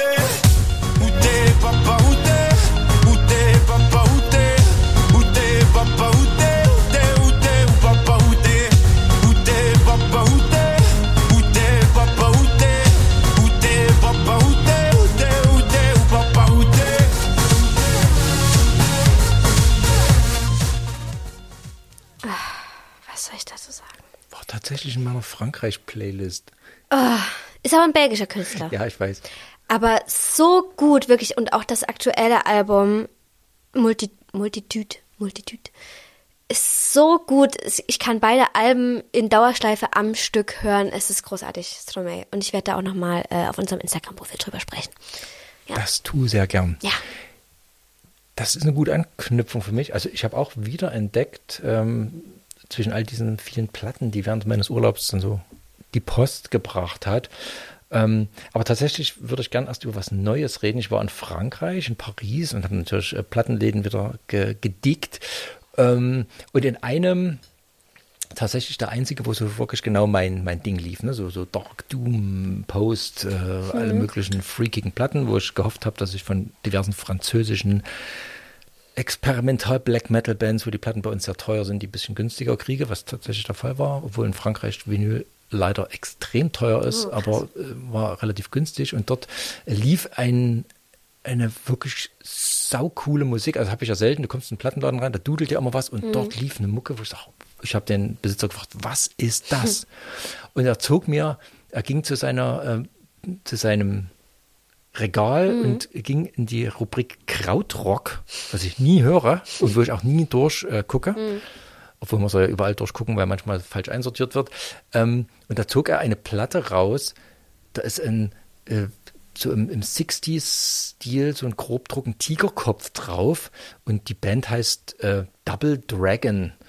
Ist eine französische Band und äh, er erklärte mir, ja, das, was da gerade läuft, ist das neue Album und das kommt auf seinem Label raus. Also seine eigene, quasi seine, seine eigene Veröffentlichung. Und äh, es gibt erst ein Debütalbum. Und ich habe das Debütalbum sofort gekauft, ähm, weil das mich so abgeholt hat, was da in dem, in dem Laden so lief.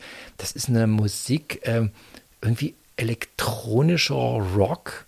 Ähm, so ganz, also man kann es wirklich nicht festmachen und es hat so ganz heftige ähm, Stranger Things Vibes. Ah, oh, also man denkt, es ist ein, man denkt, es ist ein Soundtrack zu Stranger Things, Ja. aber es ist keine, gibt ja manchmal so, so Ambient Soundtrack Platten, ne? liebe ich auch, aber das ist songmäßig. Also das sind alles Songs, äh, habe ich mir gekauft und seitdem ähm, Dauerschleife gehört. Leider Spannend. gibt es das bei keiner Streaming-Plattform. Das ist tatsächlich ein, ein ziemlicher Geheimtipp. Ähm, man muss es sich bei Bandcamp oder sowas runterziehen. Wo habe ich denn jetzt mein Bandcamp hier? Ähm, und tatsächlich äh, habe ich auch gemerkt, dass es unheimlich viele Künstler gibt, die Double Dragon heißen. Okay. Also es gibt offensichtlich eine ganze Menge Hip-Hop, ähm, der da zu verorten ist. Ich würde mal gern den Song Man of Steel anspielen.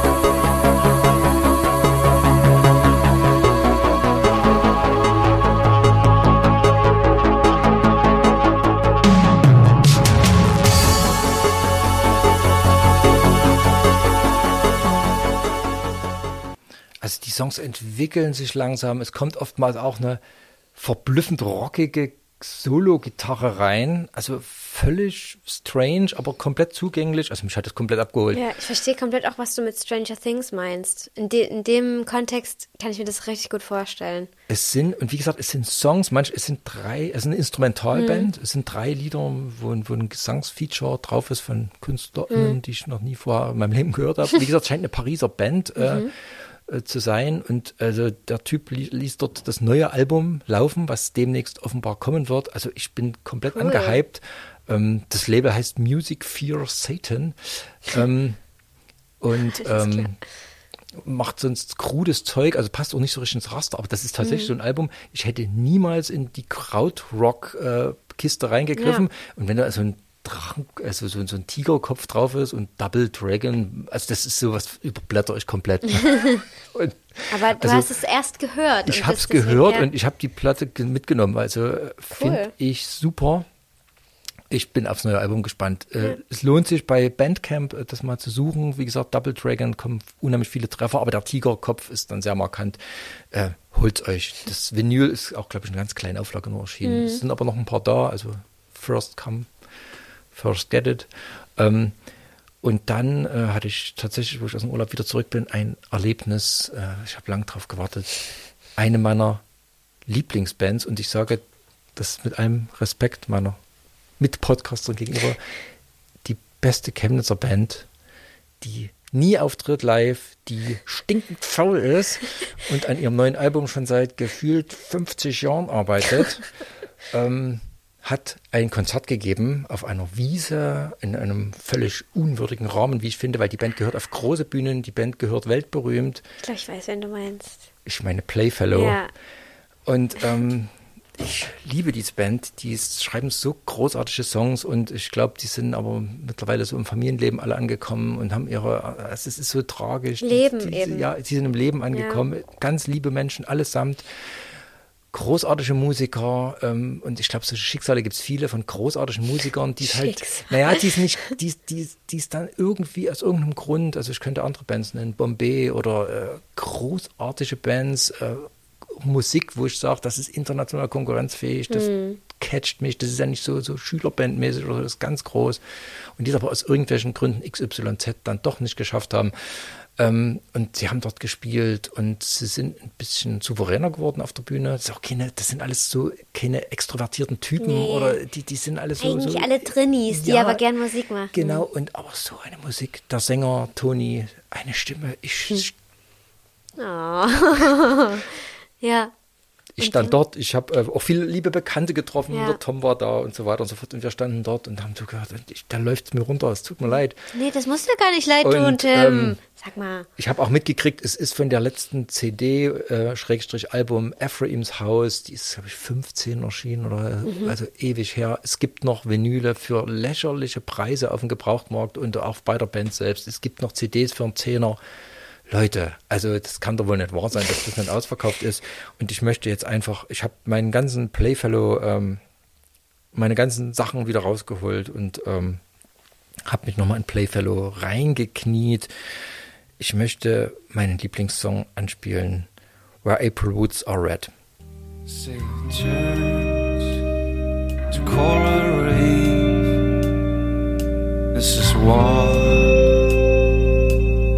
Say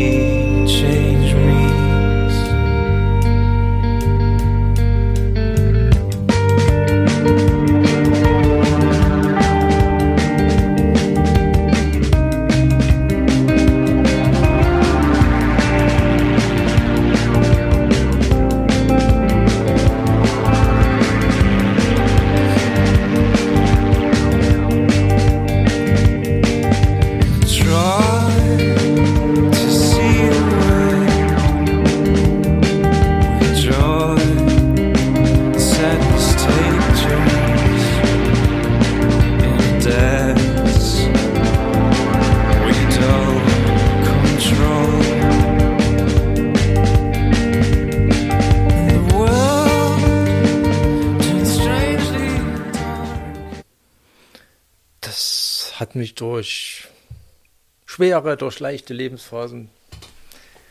Das, das ist so Musik, da habe ich das Gefühl, die ist nur für mich gemacht und äh, ich will, dass jeder die hört. Ich will, dass die Band Respekt kriegt. Das ist so, boah.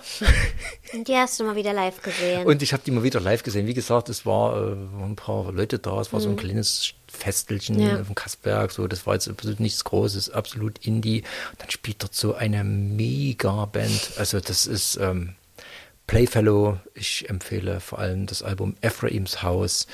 Dieses Album hieß Carnival of, wo das drauf war von vor 300 Jahren, weil diese Band, wie gesagt, ihr Talent in ganz wenige kleine Songs verschwendet und dann lange, lange, lange, lange nichts macht. Aber angeblich ist das neue Album schon fast, fast fertig und wird Uh. gemischt und ich bin gespannt. Na, das wird bestimmt auch nochmal zu Wort Also kommen, wie gesagt, dieses Album wer, in unserem Podcast. wer Chemnitzer Bands auch abseits von Powerplush, Kraftklub und Blond, das unser Dreigestirn, was wir jetzt haben. Wir haben noch ein bisschen. Ja, Ja, Tim. Ich habe natürlich noch äh, viel bösen Doom und äh, Finster, aber das nach Playfellow möchte ich jetzt eigentlich nicht mehr über Bands sprechen, die auf vier LPs drei Songs in Bleiwalzen gießen. Das habe ich auch zu Hause, aber ich bin jetzt irgendwie fertig. Ja, die erste Folge nach dem Urli, sozusagen. Jo, jetzt Schön war's. geht's voll los. Ich habe schon wieder Sachen für nächsten Monat Ei, draufstehen, die ei. dringend und du wahrscheinlich auch. Ich glaube, ich auch, ja. Ja, jetzt, jetzt geht's los. Die Release-Zeit beginnt wieder. Und das, obwohl wir echt einen guten Sommer hatten. Das kann man, ja- also gerade der August hat mir wirklich sehr gut gefallen. Ja, das stimmt. Und wir haben ja festgestellt, wir können ihn hervorragend bis in den Oktober rein verlängern. Richtig. Zur Not mit Ephraims Haus. Obwohl das Herbstmusik ist, muss ich zugeben. Dann mit Jungle. genau. Na Ja, dann, Tim, hören wir uns im September, also Ende August, September wieder. Ja, Ja. Ende September hören wir Ja. uns wieder. Ende. Jetzt ist Ende. August. Du hast recht. Ja. Ende September. Wir wollen es festhalten. Ja. Hat mich wieder sehr gefreut. Mich Andi. auch. Mich auch. Bis zum nächsten Mal. Dann, ciao. Ciao. Nada verpflichtet.